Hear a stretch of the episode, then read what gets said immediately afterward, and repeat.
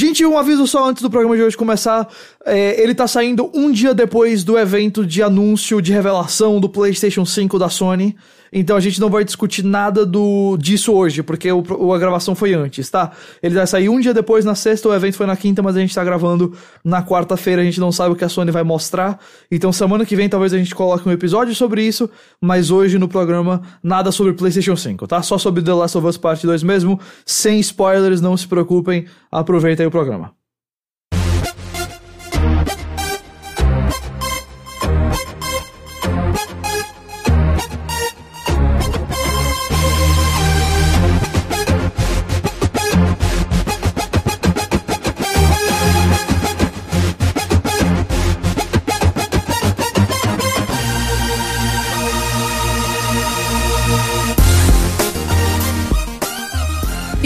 pessoal, tudo bem? Aqui quem fala é o Edu. Fala galera do podcast Bora Jogar, meu nome é Guilherme Jacobs, também conhecido como Ghost. E hoje, meu caro BRK Edu. E hoje? Olha, hoje, olha, vê só, vê só. A gente faz o um podcast baseado em novos lançamentos, novos jogos. Essa, essa é a ideia, a gente fala do jogo do momento. E aí, tinha um monte de jogo para sair em abril e maio, que foi adiado pelo Covid por outras razões também de desenvolvimento, né? O Cyberpunk, o Avengers, um monte de coisa. Mas Edu, teve um jogo que, que quando ele foi adiado eu fiquei preocupado. Poxa vida, eu espero que não adiem demais. Que é o The Last of Us Part 2. Mas certo. ele foi adiado agora pro, pro meio de junho apenas. E Edu, nós jogamos The Last of Us Part 2. E olha, cara. Poxa vida. Eu Poxa. já vou começar dizendo. Que jogaço, meu Deus do céu. Tá louco? Que jogo. Sou, sou muito empolgado pra, pra falarmos disso mesmo hoje, cara. Porque, sem dúvida, um dos jogos mais aguardados do ano. Eu diria que o jogo mais aguardado do ano. Talvez o segundo, porque o Final Fantasy espera anos e anos e anos, mas tá ali, né? Tá ali. Talvez os jogos mais aguardados da geração desde que ele foi anunciado, porque o primeiro considerado por muitos um dos melhores jogos já feitos, né? Uh, um dos jogos mais premiados que já tivemos. E aí chega agora a parte 2. Meu caro Edu, como está o seu sentimento agora tendo jogado esse jogo? Como foi jogar este jogo depois desses anos de aguardo? É... Como é que é a sua relação com o primeiro jogo? Quero que você me diga aí da sua preparação pro The Last of Us Part 2 antes da gente entrar mesmo no jogo. Claro, claro. E logo de cara avisando que a gente não vai dar spoiler da história. E Exato. outra coisa que eu gostaria de mencionar é que eu joguei o jogo praticamente limpo, eu tomei um spoiler aqui, outro ali por causa dos vazamentos. No fim das contas, os spoilers que eu tomei ou não se realizaram no jogo, eram mentirosos, ou eram coisas básicas da premissa do jogo. É, Exatamente. Então, pra galera que tá preocupada, saibam, eu li depois todo vazamento. Tem muita coisa que tá no vazamento que não bate com o que acontece no jogo. É, fiquem tranquilos, tá? Mesmo quem viu o vazamento, tipo, não é aquilo que vazou. O jogo final é outro. Só, só pra deixar bem claro que, assim, eu acho que rolou muita má intenção em relação ao vazamento, porque o jogo final não é aquilo que foi vazado. Claro, algumas coisas acontecem, várias não acontecem. Mas enfim. Exato. Eu vou, eu vou. Eu levei, eu levei um spoiler também. Uhum. Que eu levei daquele jeito que eu, até a gente tava conversando. Às vezes a gente recebe comentários de gente dizendo que é spoiler, mas que a gente, como não vai atrás dos vazamentos, a gente não sabe. Às vezes tem gente que comenta para ser idiota mesmo, para dar um susto na gente, coisa desse tipo. Eu recebi, mas eu recebi um que acabou se confirmando, não vou dizer mais nada do que foi. Mas eu sei que muita gente tá levando esse spoiler e achando que esse é o grande spoiler do jogo. E eu vou deixar claro que, mesmo se você levou esse spoiler, se você viu, confirmou nos vazamentos que é de verdade, vai com calma. Porque tem muito mais no jogo. E a gente não vai falar disso hoje, a gente talvez faça um spoiler cast mais pra frente. Mas a gente não pode falar. Porque esse jogo é um jogo cheio de surpresas. A gente pode dizer isso, eu acho. Isso é. Você vai se surpreender com The Last of Us Part 2 de uma forma para mim muito positiva, porque. Uh, acho que entrando já no. É, na expectativa, né? Obviamente, tipo acho que poucos jogos com foco em narrativa tiveram um impacto tão grande quanto o primeiro, na geração passada. Então, obviamente, acho que a história era o grande foco desse daqui para muita gente. E uh, vamos dizer, eu vou perguntar assim de uma forma mais genérica para você, Edu. Você acha que a história desse jogo está no mesmo patamar da história do primeiro. Eu sei que às vezes é difícil de comparar qual é melhor, qual é pior, porque a gente acabou de zerar. E obviamente as propostas das histórias eu acho que são muito diferentes. Mas você diria que o nível de qualidade narrativa se mantém entre os dois jogos? Com certeza, com certeza. Eu acho que os dois jogos estão ali num, num nível raramente atingido na indústria de entretenimento. A história dos dois é maravilhosa. Eu acho que sim, o segundo jogo mantém o nível de altíssima qualidade do primeiro, com temáticas diferentes. Eu acho que o primeiro jogo ele é muito mais focado em amor, união, criação de laços, é, companheirismo. E o segundo jogo é muito mais focado em. É, vingança, ódio.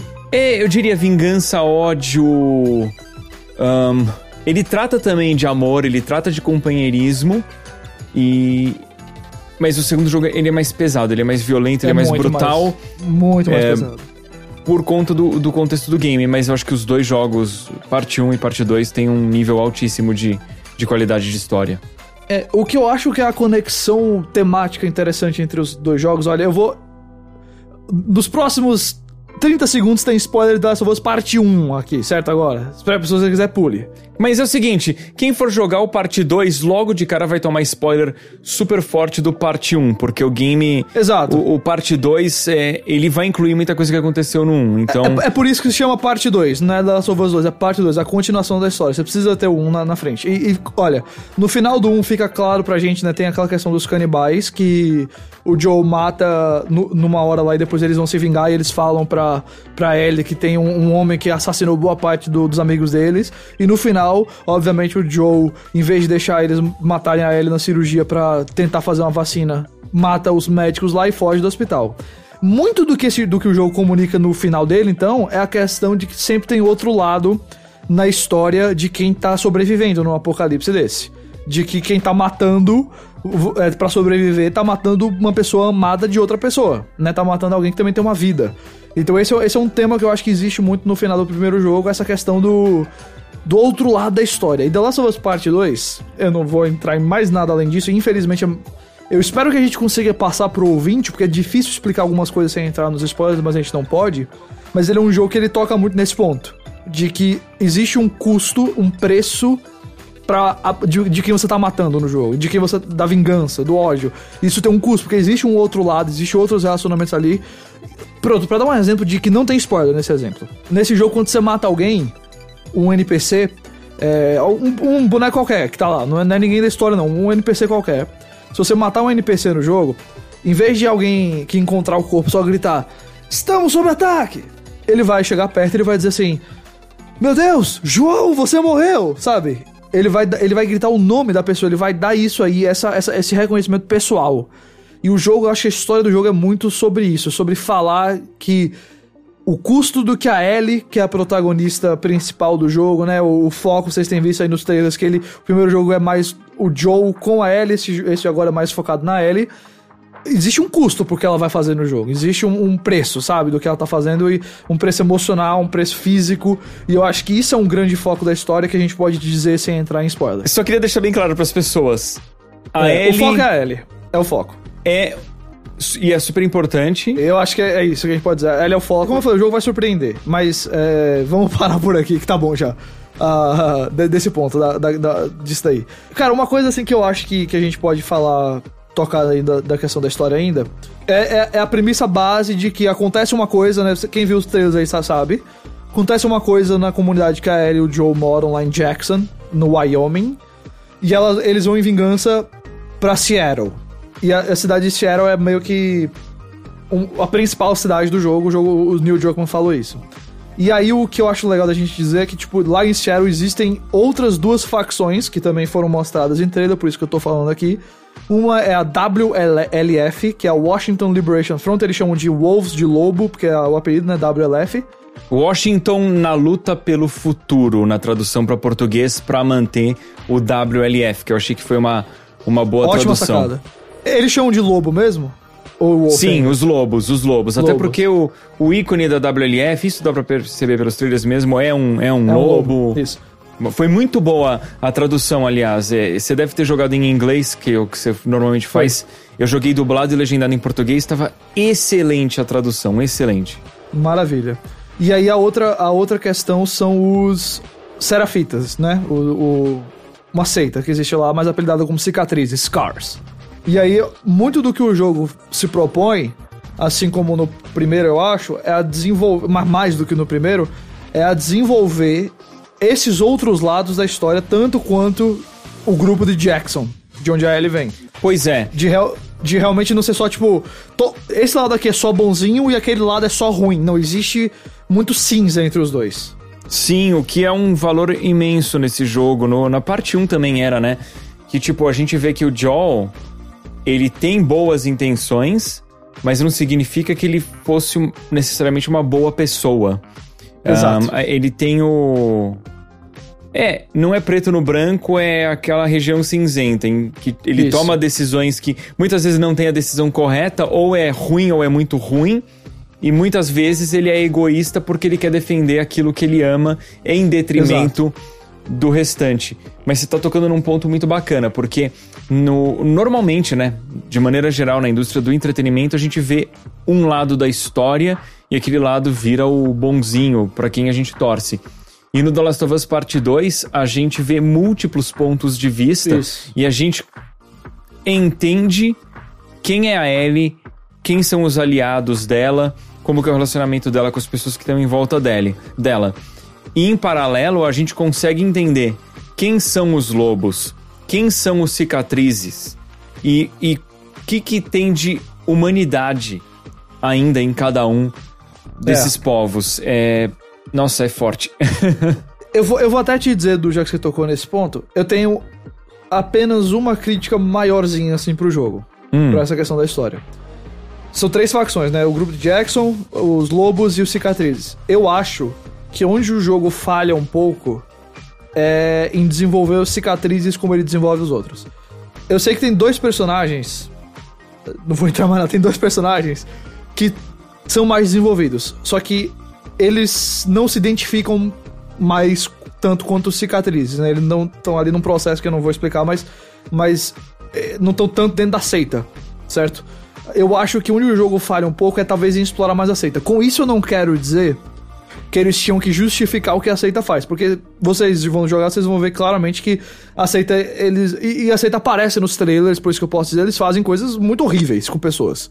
É, é aquele trailer lá que tem uma pessoa sendo martelada, outra com o estômago sendo aberto, essas coisas assim. Eu não quero dizer que o jogo tinha que justificar dizendo que não existe um compasso moral entre isso e os outros, porque eu acho que claramente existe.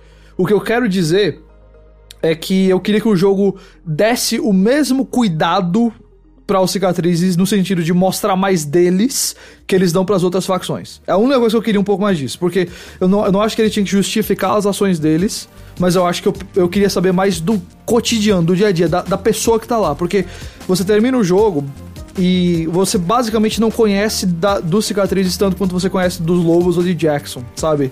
É, para mim faltou um pouco disso. Eu não acho que isso quebra nada, eu acho que, inclusive, se, se você for como eu, que explora tudo e lê todas as cartas, isso vai ser quebrado um pouquinho, porque você vai ler nas cartas lá dos cicatrizes muito da vida deles. Isso, isso ajuda a quebrar essa.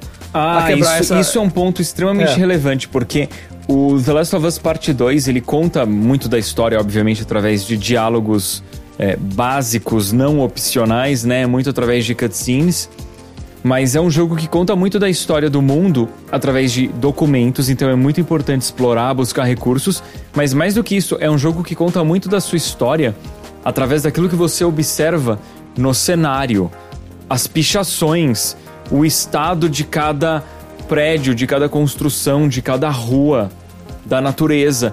Então Sim. é um jogo que nele é muito importante você observar os seus arredores para você conseguir absorver o máximo de informação a respeito do estado do, do mundo no qual o game se passa. E eu concordo contigo que os cicatrizes poderiam ter ganho mais espaço dentro do game, mas ao mesmo tempo, eu acho que se fosse para eles ganharem mais espaço, a gente precisaria talvez de um, mais uma jornada. E eu acho que você entende o que eu quero dizer com isso. Sei, eu entendi. Talvez, não, talvez, e talvez seja talvez fosse demais, talvez o jogo fosse ficar longo demais, Pois com é. mais pontos de história. Não, falando eu nisso, entendo, eu entendo. é, eu zerei o game, eu vi pelo, pelo save, eu zerei em 27 horas e 10 minutos de jogo.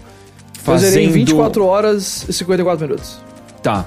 E eu cheguei a fazer 100% em, em vários cenários e outros quase. Eu fiz boa parte da coleta de é, recursos, encontrar colecionáveis, easter eggs e tal. Você conseguiu Exato. explorar bastante coisa também? Eu, olha, pronto, você tocou nesse ponto, eu acho que é um ponto importantíssimo. Eu, fa eu também, mesma coisa, teve capítulo que eu consegui todos os itens, teve outros que ficou faltando um ou outro. Teve um que até bugou um cofre pra mim, eu até conversei com um amigo que tava fazendo review, ele também teve um bug com cofre, mas pelo que a gente entendeu, isso aí deve ser resolvido já no patch do lançamento, então quem tá pegar o jogo talvez não tenha esse problema, mas eu vou até avisar que eu tive um bug com cofre e outra pessoa também teve. Tipo, a gente achou a combinação certa, mas o cofre não aceitava. É, mas quando a esse de exploração, eu explorei demais. É, muito mesmo. Ah, e uma coisa que eu tenho a dizer sobre esse jogo é o seguinte: Veja só, em teoria, explorar é opcional. Em teoria, você pode focar só no, no que tá acontecendo mesmo e ir pro objetivo e pronto. Em teoria, isso é verdade. E como qualquer jogo, é assim: qualquer jogo que tem exploração é isso. Mas eu acho, cara, que na prática, se você não explorar esse jogo, você perde tanta coisa do jogo. Você perde tanto que esse jogo tem a oferecer. Porque, mano, eu diria que eu- explorar nesse jogo é quase obrigação. Porque eu acho que é explorando que você aprende a usar mais as mecânicas, aprende o que, o que você tá fazendo de verdade. Mas é justamente na exploração também que a história vai ficando enriquecida. Tipo, na tem, tem, uma tem, uma, tem uma área do jogo de sério que você vai numa cafeteria e aí tem um infectado dentro da cafeteria. Aí depois você vai em outra área e aí você descobre uma carta de alguém que falou: Ó, Fulana tá te esperando lá na cafeteria. E você descobriu agora o nome daquele infectado que você matou na cafeteria. Esses detalhezinhos, sabe? Tem uma história lá numa, num bairro de subúrbio que você vai aprender sobre o, o- um cara que era campeão de arco e flecha lá, e aí você vai descobrir como ele cresceu e foi amado e odiado dentro- da comunidade. Uns detalhes assim que vão enriquecendo o mundo do jogo, que olha, francamente eu não sei como. tipo, pra mim é tão intrínseco a experiência, isso daí, que tipo, se você não explorar, mano, francamente, você vai perder tanto do jogo, sabe? Concordo, concordo. Eu gostei do que você falou, enriquece a história. É, nesse jogo, exploração não deveria ser opcional. E falando. E aí, assim, vamos, vamos ser honestos. Hum. Até na questão de gameplay, se você não explorar, você vai ficar sem recurso nenhum no jogo. Pois é, pois é. Não, porque pensa, você tá jogando um jogo de sobrevivência num mundo no qual recursos são super escassos. É, faz todo sentido contextual você procurar recurso quando possível para você continuar sobrevivendo, né? Então eu acho que a, a exploração, a busca por, por recursos é, é extremamente importante. Você falou de exploração, eu falei de prestar atenção no cenário e tal. Eu queria mencionar um trecho do jogo que eu considerei interessante. É, eu não vou dizer onde, quando acontece, mas o jogo ele tem cenários maiores nos quais a gente consegue explorar de, de maneira não linear. É, o jogo ele acontece de maneira linear, mas os cenários são maiores e, e isso faz com que a gente possa explorar os locais de maneira não linear. Mas tem um cenário bem Ô, Edu, claro, Edu. mais aberto, que me lembrou o Só- Uncharted. Exato, só Legacy. pra dizer, só pra, só pra gente descrever. É aquela coisa que a Naughty Dog tentou lá, no, lá em Madagascar com o Uncharted 4 e também muito mais no Uncharted Lost Legacy e agora ela tenta de novo. Uma fase muito aberta. Eu achei fantástico porque é um trecho no qual a gente explora muito, encontra muito recurso, encontra muitas histórias secundárias. E uma coisa que é muito legal é a gente aprende sobre o mundo e sobre relacionamentos quando a gente está fazendo essas missões eh, secundárias, exploração, porque eh, determinados locais, se a gente tiver algum companheiro conosco, fazem com que certos diálogos rolem e a gente aprenda mais sobre os personagens. Então, às vezes, a Ellie tá lembrando até mesmo de alguma coisa que ela passou ah, com o Joel no passado. Então, ela conta Exato. histórias de quando ela tava com o Joel anos antes. É, então, é, eu achei muito bacana isso. Exato, é, é por isso que eu digo, tipo, se você não explorar. Mano, uma das cenas mais bonitas do jogo, que envolve a Ellie tocando violão, acontece se você for num lugar lá. Se você não for nesse lugar, você não vai ter essa cena. E é uma cutscene toda realizada, toda bem feita, toda motion capture, né? Captura de movimento, captura facial, tudo, tudo perfeito lá. E eu não sei, tipo, é uma das cenas mais emblemáticas do jogo para mim. E é tipo, se você não explorar, você não vê essa cena. Por isso que eu digo, você tem que explorar. Essa, essa parte que você tá falando aí lá em Seattle, que é bem aberta, quando eu saí de lá eu ganhei um troféu, e a gente não tem acesso à descrição dos troféus porque tá, o jogo tá, não lançou ainda. Mas claramente um troféu de tipo assim, você explorou essa área toda, sabe? E eu fiquei uhum. muito feliz com isso, porque é tipo. É isso que eu quero. Eu quero ter essa experiência completa da exploração, porque eu, eu digo pros ouvintes assim: explorem esse jogo. Não tenham pressa de zerar esse jogo. Olhem cada lugarzinho, aceitem cada diálogo opcional, é, vejam tudo, porque enriquece a experiência. Muito mesmo. É, tanto que acho que tocando ainda nesse ponto do desenvolvimento de personagens que você falou, uh, eu escrevi um reviewzinho que vai estar. Tá, você pode ir lá no meu Twitter, GhostJacobs, pra ler o review sem spoiler, que vai sair junto com o podcast. Acho que tá, vai estar tá, na descrição do podcast também, é, o link. E nele eu, eu, eu, até comentei uma coisa assim. É muito fácil comparar The Last of Us com filme, é a tendência da galera. Eu entendo de onde parte essa comparação. Isso é um jogo muito cinematográfico, é um jogo que, né, videogames, por serem um meio mais novo que filmes, não tem tanto, tanto experimento ainda com narrativa quanto filme teve, mas eu, eu, eu nem acho que essa é a comparação correta, porque para mim a questão é assim. Tem muito filme que, e muito jogo que se propõe a desenvolver bons personagens que mesmo assim eu não acho que dá para tipo, dizer que eles são quase pessoas reais. Por exemplo, eu acho que o, o Cloud do Final Fantasy VII é um bom personagem. Mas eh, eu nunca vou acreditar no Cloud como uma pessoa real. Ele claramente é caricato. Ele não é tão caricato quanto, por exemplo, o próprio Barrett no Final Fantasy VII, mas ele é caricato da maneira dele. Nesse jogo não tem isso. Nesse jogo, todo mundo nesse jogo, pra mim, eu olho e falo, putz, eu acredito nessa pessoa como uma pessoa de verdade. O próprio Nathan Drake da Naughty Dog é meio caricato. Para dar um outro exemplo, é um belo personagem, mas eu não acredito nele até como uma pessoa real. Nesse jogo eu acho que todo mundo é desenvolvido ao ponto de, tipo assim, eu acredito em você como uma pessoa real. Eu olho para ele, eu entendo ele como uma pessoa passando por experiências boas e ruins real, assim, sabe? Então, eu acho que esse é um ponto da narrativa que é, que é brilhante. E eu, e eu nem digo isso pra dizer que, ah, The Last of Us, ele ele é mais maduro narrativamente por causa disso. Não, a maturidade vem de outras coisas, mas você pode ter um jogo que tem uma história fantástica que ainda se propõe a ter personagens um pouco mais caricatos. Isso não significa narrativa inferior. Isso significa uma narrativa diferente. Certo? É, a proposta, sei lá, de Devil May Cry 5 não é a mesma proposta do Last of Us. Não significa que a história do, do, Devil May Cry não pode ser ótima do jeito dela. Mas o que eu quero dizer é, o The Last of Us se propõe a ter uma história que é extremamente realista, emocionalmente falando. E aí por isso que os personagens dela são assim, pessoas para mim, não são nem personagens, eles estão construindo pessoas, eu acho isso muito único e nem, é nem todo filme que faz isso, sabe? Tem muito filme que não faz isso, são poucos os filmes que fazem isso também. Então eu sei que a galera vai comparar com com, com filme, mas francamente eu acho que o ponto do Last of Us é, é uma história de primeira com personagens extremamente realistas. Isso daí independe de videogame, independe de filme. Eu acho que para mim essa, essa é o elogio que eu tenho a fazer da história. Você falou, né, que a galera gosta de comparar com filme, e óbvio, faz sentido isso porque o jogo tem uma história super bem é, desenvolvida, mas a gente passa muito tempo, de fato, no controle. O jogo, Sim. em termos de, de gameplay, de quando a gente assume o papel do personagem, eu acho que tá muito bom. Eu queria abordar um pouquinho isso, porque certo. a gente tem um, em termos de gameplay, a parte de plataforma, eu diria, e exploração de cenário, quando a gente está é, até mesmo resolvendo enigma para descobrir como chegar onde a gente precisa chegar, sendo que o cenário no qual a gente se encontra é de difícil exploração, a gente está tentando chegar num lugar de difícil acesso, então uma mistura de plataforma com exploração e, e enigma. Aí a gente tem os trechos de combate, onde a gente pode usar arma de fogo, arma branca e a gente pode partir para furtividade, tanto eliminando é ou sem eliminar essencial. inimigo, né? É. E a gente tem os trechos um, uh, com veículo. É... Mas enfim, eu, eu achei que o, o, jogo, em termos de gameplay, tá muito bom. É... Uhum. Eu tava jogando o primeiro The Last of Us antes de receber o segundo, pra dar uma aquecida. o primeiro, para mim, é não que esteja datado, é um jogo recente para isso.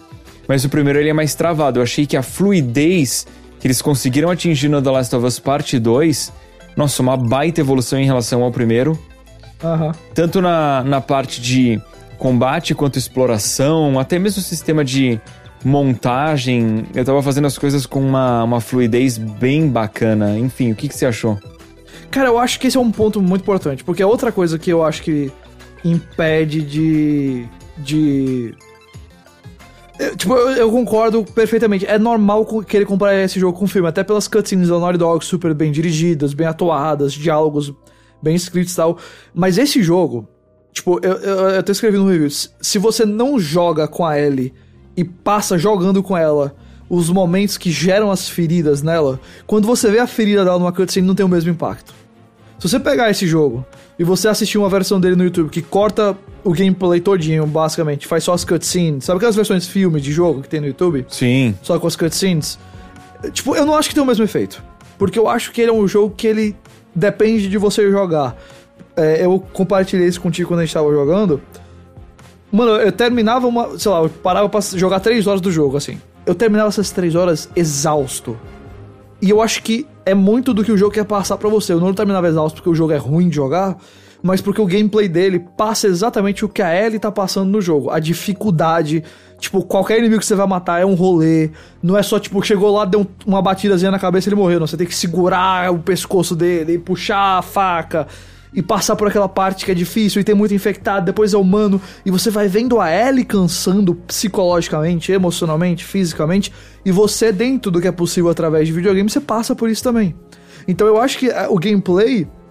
Ele nem é o gameplay mais dinâmico do mundo, mas eu acho que ele é um gameplay que ele cumpre o que ele se propõe a fazer. Eu acho que o que a Naughty Dog faz é sacrificar aqueles momentos mais dinâmicos e impactantes. Tem um ou outro, mas é sacrificar esses momentos em nome de um, de um ciclo de gameplay maior, né? Do, de um sentimento de gameplay que não é aquele sentimento do, do, do momento que você aperta o botão, mas é o sentimento de jogar o jogo todo.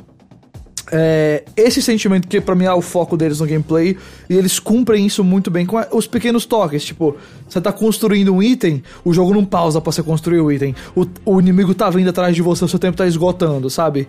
Porque no mundo real não pausaria pra ele abrir a mochila dela. Então, todos esses detalhezinhos eu acho que cumprem o propósito do gameplay. Por isso que eu acho que o The Last of Us, assim, tipo, beleza, vamos fazer a série dele agora no, na HBO, mas eu acho que essa é uma história que sabe se aproveitar do fato de ser um videogame. Esse não é um, ele não é um jogo que tenta ser um filme, não. Ele é um jogo que é um jogo e o gameplay é essencial no, no contar a história. Se não tiver o gameplay, a história não funciona do mesmo jeito.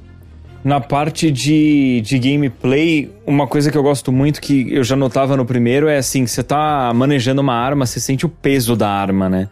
A mira, ela não é tão precisa Sim. e, você quer virar a arma, você sente que demora um pouco, que tem aquele momento de... Acho que é momento de inércia, né? Tipo, o peso da arma te atrapalha a tomar decisão.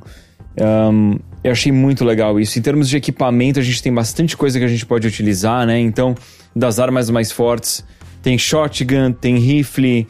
Aí nas armas mais leves tem revólver, pistola. A gente tem acesso a molotov, como era no primeiro jogo, alguns explosivos. E, e interagir em especial com explosivo eu achei fenomenal, porque você vê os inimigos, sejam humanos ou sejam infectados, literalmente explodindo. Você encontra pedaços de carne depois que você explode os caras. E, É. e eu queria entrar num aspecto de. que é muito importante, porque esse The Last of Us, o parte 2, é consideravelmente mais longo que o primeiro. Sim. E nele. Basicamente o dobro. É. E nele, um, para compensar, tipo, pra não simplesmente estender, o jogo teve que trazer um eh, conteúdo de acordo, né? Ahn, então a gente tem novos tipos de infectado e a gente, dentre os humanos que a gente enfrenta, a gente tem uma variedade maior também de inimigos. Então, aquilo que a gente conhece de é, infectado de corredor, de instalador, baiacu, isso tá presente no jogo que já era parte do universo. Mas nós temos novos tipos de infectados, até Isso. porque faz sentido do ponto de. Isso que eu acho fabuloso nesse jogo, contexto, faz sentido contextual. Você tá numa cidade diferente e ali Uhum. o fungo teve um rumo diferente evolutivo e a gente encontra infectados diferentes, porque o clima no lugar é diferente e o fungo foi, foi tentaram combater de maneiras distintas e isso leva os infectados a se desenvolverem de maneira diferente. No, num dos gameplays que eles mostraram, eles apresentam um desses infectados novos, que são os, os Stalkers em inglês. Como é que é em português? Os que se escondem. É, eu acho que em português tá espreitador, se bem me lembro. Certo. Oi, gente, só uma correção. Eu falei no programa que os Stalkers são inimigos novos do The Last of Us Part 2, mas na verdade eles já existiam, tá? Eles já estavam no primeiro jogo também. A questão é que no segundo jogo eles não são tão raros, eles são mais presentes e o comportamento deles é bem mais detalhado e se destaca mais. Então, por isso que eu errei, é, só essa correção. Então, voltamos pro programa agora. Que, que, eles são. Eles estão no processo para virar clicker, mas eles ainda são muito fracos para ser clicker, então eles se escondem. Clicker é Mano, o instalador, galera. Isso, instalador, é. Foi mal. É, é porque, como eu não, não faço a live, que você não, não transmito em. O YouTube eu jogo mais em inglês mesmo, é, mas aí eu não lembro os nomes. Mas assim, aí o. Esse, esse tipo de infectado. A primeira vez que você enfrenta ele no jogo é um das, dos momentos mais tensos do jogo pra mim. É tipo, meu Deus, o que é isso? Ele começa a fazer barulho de um lugar diferente. Você, você aponta a arma para ele, ele tá olhando assim através de uma, numa cadeira, ele volta, ele se esconde, corre pro outro lado, aí você escuta os passos dele correndo. Olha, então os dois momentos mais tensos do jogo é esse e a primeira vez que você encontra o cicatriz. Esses dois momentos eu fiquei, tipo, tenso pra caramba, velho. Pelo amor de Deus. Eu tive momentos piores que esses aí, mas. Ah, isso tá é, é, um, é, um, aspecto legal. Eu acho que o The Last of Us Part 2 ele consegue intensificar muitos momentos que a gente tá vivendo e eu achei que. Meu, tem uns trechos no jogo, na, na segunda metade. Você vai lembrar do que eu tô falando. Eu vou dar a entender de maneira que a galera que tá escutando não saiba do que eu tô falando e você saiba. Tem um trecho que é jogo de terror. É, tem. Né? E é tipo, tem. é susto, é tensão, é você lidar com coisas amedrontadoras. Nossa, eu passei muito medo, eu passei muito medo. Eu tomei cada sustaço e aí, em paralelo, a gente tem momentos maravilhosos, né? De tipo, vivência em comunidade, momentos felizes. Um, eu, eu achei que é um jogo de, de mais extremos em relação àquilo que a gente vai, vai vivendo. E ó, a gente abordou muito o aspecto do jogo já, mas a gente não falou ainda de trilha sonora, efeitos sonoros, hum. a gente não falou dos gráficos. Ah, eu acho que uma última coisa assim que eu queria destacar da história, antes da gente encerrar, porque na verdade, tipo, eu acho que a gente falou bastante de história e, e gameplay, porque eu acho que eles estão realmente muito, muito interligados nesse jogo. E aí eu, eu vou só trazer aqui uma, uma frase que eu gostei muito, né? Tem, tem um, um cara que faz vídeo review pro, pro YouTube chamado Tim Rogers, que ele trabalhou lá no Kotaku por um tempo, agora ele tem um canal dele. E, e eu, eu, li, eu tava lendo uns reviews antigos dele, acho que um review do Gears of War, do primeiro. Que ele fala que videogames é, criam seu melhor drama dos momentos que filmes iam cortar. Que é justamente os momentos de estar tá explorando, de estar tá preparando a arma, construindo a arma, de estar tá olhando, saindo do caminho principal. E eu acho que o The Last of Us Part 2 é um jogo que mostra exatamente isso. Essa união entre a melhor. A história só se enriquece, a história só se. É, só funciona do jeito que ela funciona porque é um jogo, porque você pode jogá-lo, porque quando a Ellie se machuca no jogo, você também recebe lá o aviso de estar tá machucado. T todas essas, essas combinações. Então eu queria meio que destacar isso, talvez botando meu ponto final aí nessa parte da, da história do gameplay. para mim elas estão extremamente ligadas essas duas facetas do jogo. E é justamente outras coisas tornam ele muito bons, assim, a gente vai falar do gráfico, da, do, do áudio e tudo mais, mas para mim o especial desse jogo é isso. É essa comunicação perfeita entre a gameplay e a história. Mas eu queria agora entrar com você nesse ponto. Diga aí, você quer falar primeiro que é áudio ou visual? Manda bala. Vamos falar de áudio uh, e depois a gente parte pro visual. Em relação a áudio, trilha sonora. Uh, parte da trilha foi, foi composta pelo Gustavo Santolala, que fez trilha do primeiro The Last of Us e é, é um músico, ele é argentino super conceituado, ele fez trilha já para seriado, filme, uh, ele é muito bom com instrumentos de cordas e a trilha do The Last of Us Parte 2, algumas músicas são claramente baseadas em músicas do primeiro game, são só rearranjos. Outras são músicas originais que têm aquela pegada do primeiro game.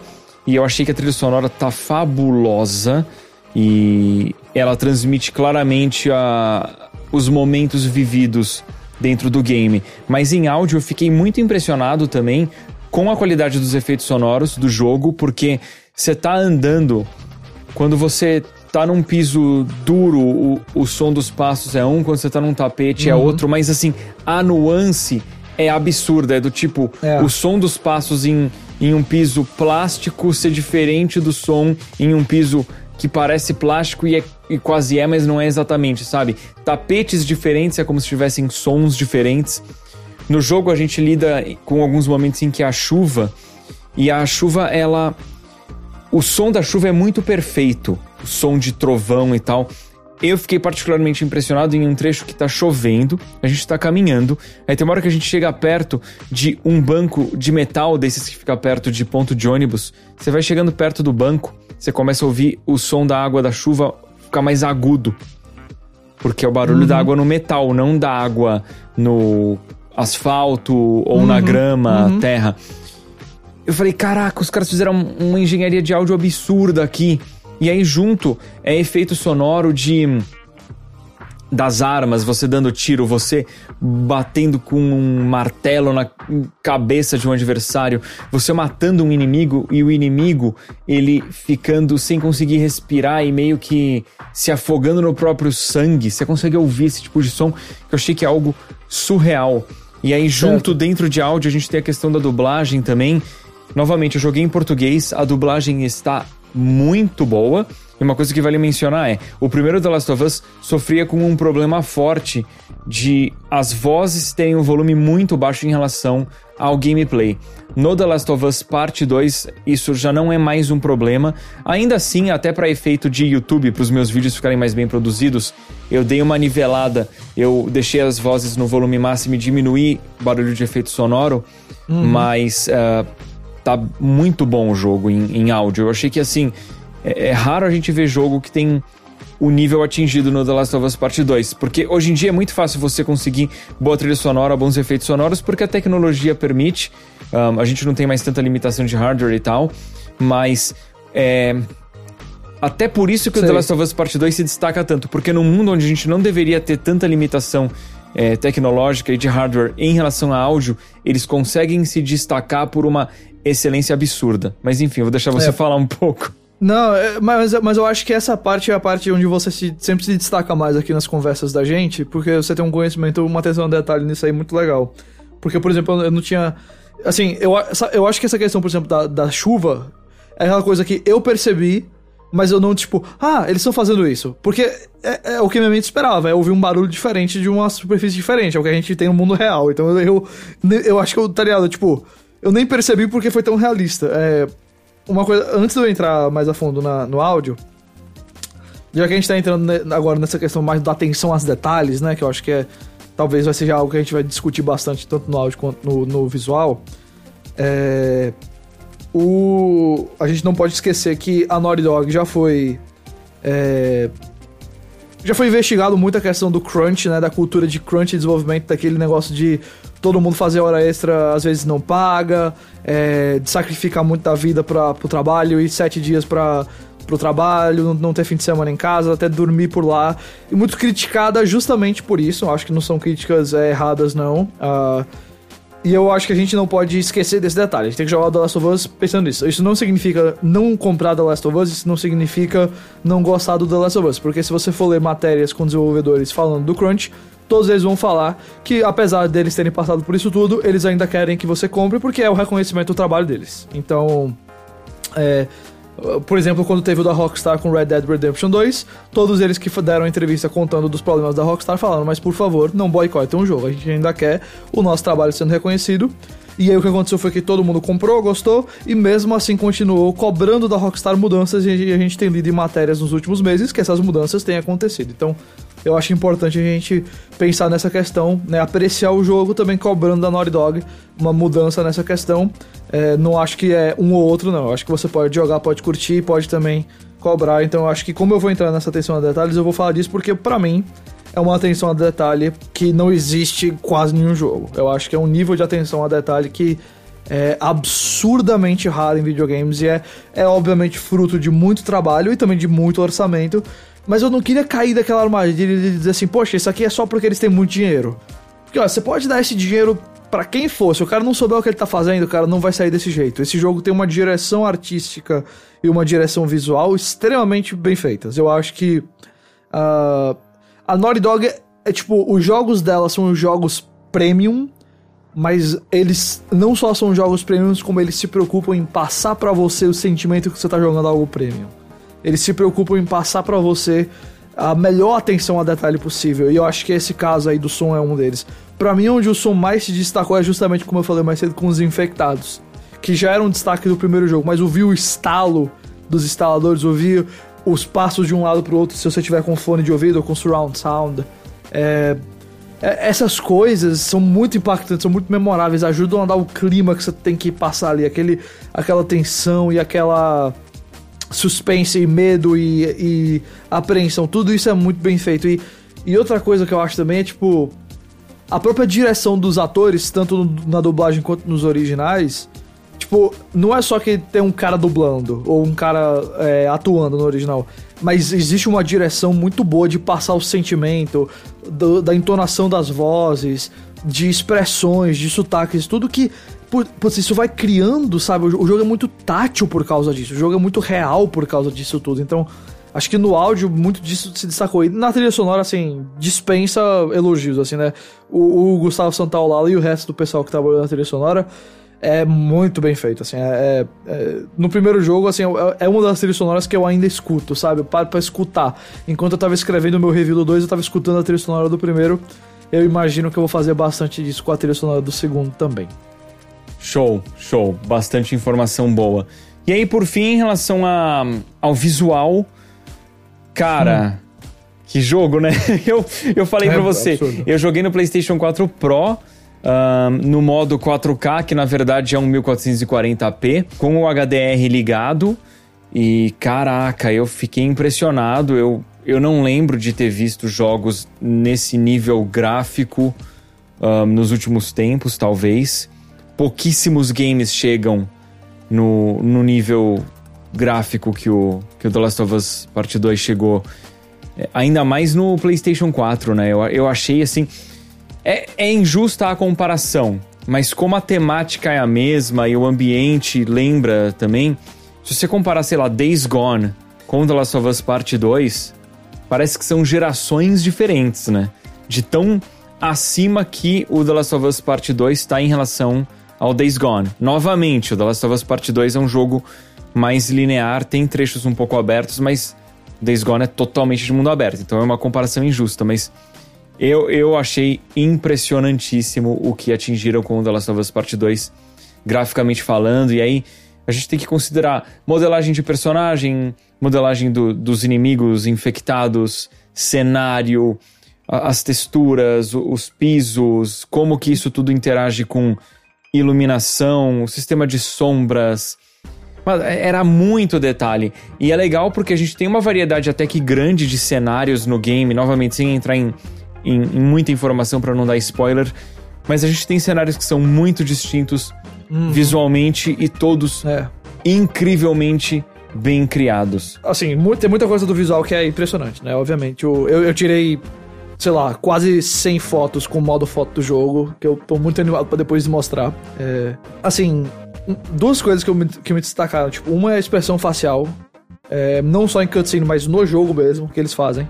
Se você pausar o jogo com o modo foto e dar um zoom na cara do personagem, você vai ver que ele tá com uma expressão, tipo, ou de medo, ou de apreensão, ou de raiva, que é, é muito com, com que tem... E aí eu vou te falar, Naughty Dog tem esse estoquinho desde o Uncharted 3. Desde que o Uncharted 3 eu vi que quando o Drake tava andando perto de uma parede, correndo perto de uma parede, ele faz como qualquer ser humano e bota a mão assim na parede dando um equilíbrio. Eu, eu, eu notei que eles fazem esses momentinhos com visual para dar realidade pro jogo. E nesse caso, o que muito destacou foi a expressão facial. Mas para mim é o que mais me, me impacta é o, o, ambiente mesmo. Tanto Não, isso, isso do modo foto, hum. tem, tem, um negócio que eu achei ridículo, ah.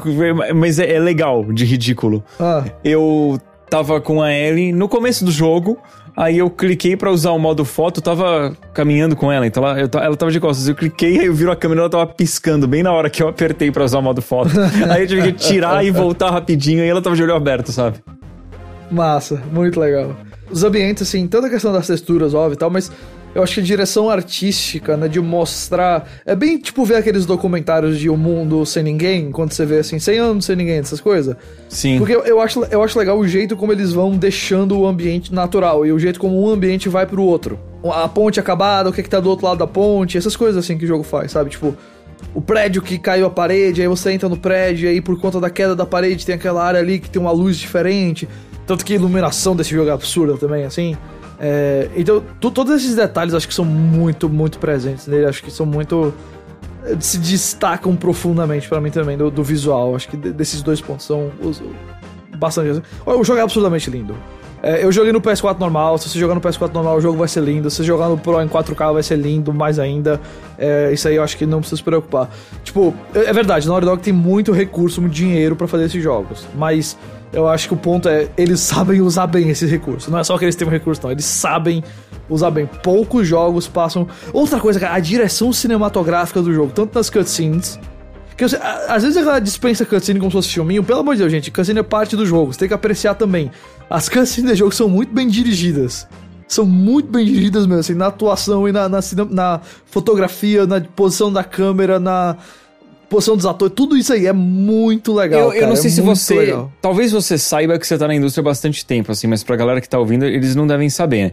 Um, que muitas vezes fazem a captura de, de movimentos, né? O, o, motion capture, mas no motion capture você pode literalmente colocar a câmera onde você quiser. Simplesmente o uhum. que foi rastreado é a posição das pessoas no cenário Ou com muito a detalhe. A movimentação do corpo, é. É. Então, literalmente a câmera pode ficar onde o diretor quiser. Uma técnica que é usada e que dá efeitos maravilhosos é assim: depois que a, o motion capture foi feito, entra um cara no cenário, ele pega uma câmera especial. Essa câmera, através dela, ele enxerga o que foi gravado. E aí ele filma como se ele estivesse dentro da cena. E isso deixa a cena muito mais é. realista, muito mais bacana de assistir. Porque ao invés de ser uma programação que levaria a câmera do ponto A ao ponto B, você tem literalmente um humano carregando a câmera do ponto A para o ponto B.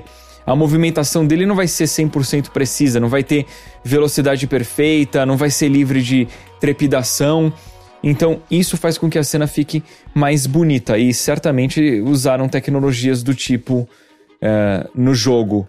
É, uhum. é, é, difícil até explicar, mas é, é, literalmente como se você estivesse segurando uma câmera, você está assistindo a cena e a é. posição da câmera vai sendo também gravada para que a cutscene seja gerada. Eu, eu, acho que o, eu acho que um jeito legal de, de explicar seria o seguinte: gravaram os atores na cutscene lá. Você é um telespectador é... lá dentro, você pode andar e assistir do ponto de vista que você quiser. Como se é, é, é, como se. É como se. Aí agora imagina que tem a cena pronta já. E você entrou na cena com uma câmera e agora tá filmando a cena de outros ângulos. Tipo, por aí, uma coisa dessa. Uh, é, não, é, tem, tipo tem muitas dessas coisas. Muito mesmo. É. Uh, enfim, né? Tudo isso é. Enfim, o jogo é. dispensa. Uh, elogio, é, muito, muitos elogios para dar pra, pra, esse jogo, assim, é realmente impressionante. Eu, eu, vou, eu vou te fazer uma pergunta. Manda um, Você achou que o The Last of Us Parte 2 é, é melhor, é pior ou tá no mesmo nível que o primeiro? Eu tô evitando dar a conclusão disso agora. Porque uh, eu acho que o primeiro jogo tem aquela mágica da, do começo do relacionamento da Ellie e do Joe que me marcou bastante, sabe? Eu acho que são pontos assim que o segundo jogo, por ser o segundo jogo, não tem, né? Já é a continuação da história. Mas eu acho que existem coisas que esse jogo faz que o primeiro não faz, sabe? Eu acho que tem melhor, melhorias, assim, na parte da história. Uh, porque, assim, comparar gráfico, obviamente, isso vai ser melhor. Isso aí, isso aí não é discussão uhum. pra mim. Acho que é mais na questão do, do, do, do, dos outros pontos. Eu acho que sim, Edu, mas eu não quero dar a conclusão final tá. agora, sabe? Eu tá. acho que sim, mas eu não, não quero bater o martelo. Não, eu, eu vou dizer o que eu acho. Eu acho que o The Last of Us Part 2, ele é um jogo melhor do que o primeiro. Porque uhum. eu acho que a narrativa dos dois tá no mesmo nível, absurda de boa, uhum. mas o segundo jogo é. Ma... Não sei nem se ele é mais corajoso, mas ele é muito corajoso em relação ao primeiro. E quem uhum. jogar vai entender o que eu quero dizer. É muito corajoso na maneira como uh, o game se apresenta. É bem fora é. do padrão do mundo dos games, o, o que acontece ali na metade do jogo. Um, e dado o fato de que a narrativa tá no mesmo nível do primeiro e todo o restante é construído com base no primeiro, mas está melhorado, então os controles estão melhorados, a trilha sonora tá no mesmo nível, né? Não dá para dizer também trilha sonora, mas efeito sonoro tá melhor. E aí o gráfico é melhor e tal. Eu acho que, que assim, olhando uma comparação direta, o The Last of Us Part 2 ele conseguiu melhorar o que o primeiro criou. Mas aí nisso a gente tá tirando o contexto histórico de que o The Last of Us Part 2 é da, de fim da geração, né? Tá saindo no fim da era do Play 4 sendo que o anterior saiu no fim da era do Play 3. Então é. a gente teve muito desenvolvimento tecnológico nesse período. E The Last of Us Parte 2 ele usa como fundamento que foi criado no primeiro, né? Então é, é, uma comparação injusta, mas eu achei que seria válido fazer pra galera entender um pouquinho o nível do jogo sobre o qual a gente tá falando. Exato, pronto. Uh, concordo 100%, eu acho que é isso. E é como eu falei, eu, eu acho que eu no fim das contas vou dizer que esse aqui talvez seja o que eu mais gosto, mas mas eu quero dar mais tempo pra ele, pra ele ser digerido, sabe, na minha cabeça. Então, é meio eu, que por aí. Eu tenho o primeiro The Last of Us como o meu segundo jogo favorito de todos os tempos. Eu acho que o, o The Last of Us hum. Parte 2, ele não vai tomar o posto do primeiro, porque eu acho que o primeiro, pra época em que foi lançado, é, o primeiro é mais importante. Entende? Acho, certo. Mas o segundo, ele melhora o que o, o primeiro criou em, em aspectos. É, e fora técnicos. que o, o primeiro era um, é uma franquia nova, era a primeira vez da história, então tem tudo isso aí que o segundo talvez não tenha, então eu entendo essa questão do, do favoritismo pessoal. Eu não sei, na minha cabeça eu não, não, não decidi isso ainda, vou, vou parar pra ver depois, mas. Mas assim, tá, tá no mesmo nível, eu vou dizer isso aí. Tá, é, é, é, é, uma, é uma sequência que faz jus ao original, é, sem dúvida alguma. Uh, se você ama o original, você vai amar esse jogo, não tem muita dificuldade não nesse ponto. Uh, Sim. Cara, eu acho que a gente já tocou em muita coisa do jogo, certo? Oh. É... Eu vou fazer uma pergunta para você aqui que é a seguinte pergunta e eu quero que você responda sem, por favor, entrar em spoiler nem nada do tipo. Hum. Você acha. Você gostaria de The Last of Us Parte 3 ou você gostaria que a Naughty Dog fosse por outra coisa? Eu acho que a Naughty Dog deveria partir para outra coisa agora e deixar esse tempo no qual eles estão focando nessa outra coisa, um tempo em que ali no subconsciente a história do The Last of Us Parte 3 vai maturando, sabe? Sei. Manja sei. quando você tá, tá tomando um banho e do nada vem uma ideia maluca na tua cabeça? Uh -huh, Eu uh -huh. quero que o Neil Druckmann tenha 3, 4 anos para ter ideias malucas. E aí juntar isso tudo e montar o, o, o corpo do The Last of Us Parte 3. Eu é, gostaria eu, de, eu de me... ver o, o próximo no fim da geração de Play 5, sabe? Eu não tenho pressa nenhuma para jogar o próximo, mas eu gostaria é, de ver o um próximo. Eu nunca vou dizer não para outro, mas eu acho que eu queria que a história acabasse aqui. Sabe, tipo, eu, eu me senti como ciclo fechado com esse, com não, esse jogo. Não, assim. não, eu não me senti, não. Eu me senti, sem brincadeira. Eu, Bom, eu sinto aí, que é. a gente ainda tem muito espaço pra. Ah, não, espaço tem. É tipo, eu não. É, é mais assim, eu não preciso mais nada. Pra mim, se fechar aqui, fechou perfeito. Mas se eles quiserem. Eu, eu aceito. Mas a única coisa que eu quero é que agora o próximo jogo seja uma, uma franquia nova. Eu queria ver a Naughty Dog inventando outra coisa. Eu queria que nem fosse mais Uncharted, que eu acho que não vai ser de jeito nenhum, nem The Last of Us Part 3 agora. Eu queria que eles iniciassem Não, mas eu não acho que eles coisa. iam encostar no, na história do, do The Last of Us enquanto eles não tivessem com algo muito absurdo, é. sabe? Então eu não acho que eles Sem vão dúvida. ter pressa nenhuma. Eu acho que eles vão querer focar em outro jogo justamente pra eles não precisarem se pressionar para eles darem tempo para as coisas acontecerem, para as ideias virem, né? Edu, eu não sei mais o que falar, cara. Não, eu acho que é isso. A gente tocou em, em vários pontos do game aí. Eu acho que a gente não deu spoiler nenhum. Tudo que a gente falou já tinha sido mencionado. Única coisa, assim, galera, o jogo ele tem um rumo, ele tem uma narrativa muito fora do padrão muito uhum. fora do padrão. A estrutura narrativa é muito diferente. Muito diferente e a gente não tá tocando nesse aspecto para não dar spoiler porque nos foi pedido pra gente não mencionar. Um, o que enriquece a experiência de jogo, mas é bem fora da casinha. Um, saibam disso. é. Uh, é isso, gente. Então a gente tocou aí no que a gente podia tocar hoje da Last of Us. Eu acho que a gente vai fazer mais podcast sobre esse jogo. Uh, é um dos jogos mais especiais do ano, um dos jogos mais especiais da geração para mim. Uh, e Enfim, joguem The Last of Us Parte 2. É isso que eu tenho a dizer pra vocês. Edu, é isso, cara. Terminamos Ah, mais um é. programa, então. Hum, opa, lembra de alguma Nota. coisa disso? Nota, que nota? 10, né? Eu não dou nota pra jogo há muito tempo, cara. Não sei, assim. Eu não Eu- dava, eu- mas aí o pessoal enche tanto pra dar nota que eu voltei a dar nota. Eu gosto mais de 0 a 5 do que 0 a 10. Eu vou dar 5 estrelas. Tá bom. Eu sei que. Eu sei que. Ok, isso é a mesma coisa de dizer 10 10, mas eu, eu, eu gosto mais de pensar desse Entendi. jeito. Pra mim é, Eu- é, é eu- o jeito que eu me acostumei. Eu, numa escala logarítmica de 1 a 7, eu dou 7. Olha, o que, eu vou, o que eu vou dizer sobre The Last of Us Parte 2 é o seguinte. A minha conclusão. The Last of Us Parte 2 é um jogo que quando você tá andando na rua, ele bota o pé na frente, você tropeça, e ele te segura quando você tá a um centímetro de bater a cara no chão. É isso que eu vou dizer pra vocês. Isso é The Last of Us é Parte o melhor 2. jogo da geração? Eu acho que não. Eu vou dizer isso, eu acho que não. Eu acho que eu ainda tenho um ou dois, assim, que, eu- que são difíceis de bater pra mim. Mas eu- Bloodborne? E o Breath of the Wild. Tá. Mas eu, eu vou dizer uma coisa pra você. Eu acho que a narrativa que mais me impactou na geração, disparada, é essa daqui. Tá. Mas eu, eu não sei se eu tô... Mas olha, eu, eu não quero... Pode ser que seja, mas eu preciso... Isso aí é uma coisa que eu preciso, assim, de tempo pra pensar, Precisa sabe? digerir, precisa, eu sei, eu tô ligado. É. Por isso que eu não vou falar se é ou não o meu, mas talvez seja. Talvez. Entendi, eu preciso entendi. aí de pelo menos umas duas semanas ainda. É, é que tem alguns pontos dos, o- dos o- Enfim, eu não vou. Olha, isso é uma outra discussão. Que, que eu acho que nós vamos ter essa discussão quando a gente fizer o podcast de melhor jogo da geração um dia, mas. Ah, ou pelo menos melhor jogo assim do PlayStation 4 e do Xbox, porque a Nintendo, a geração da Nintendo é um pouco diferente, né? Mas. É. ah, ah, mas assim, tá lá em cima. Tá lá em cima, sem dúvida alguma.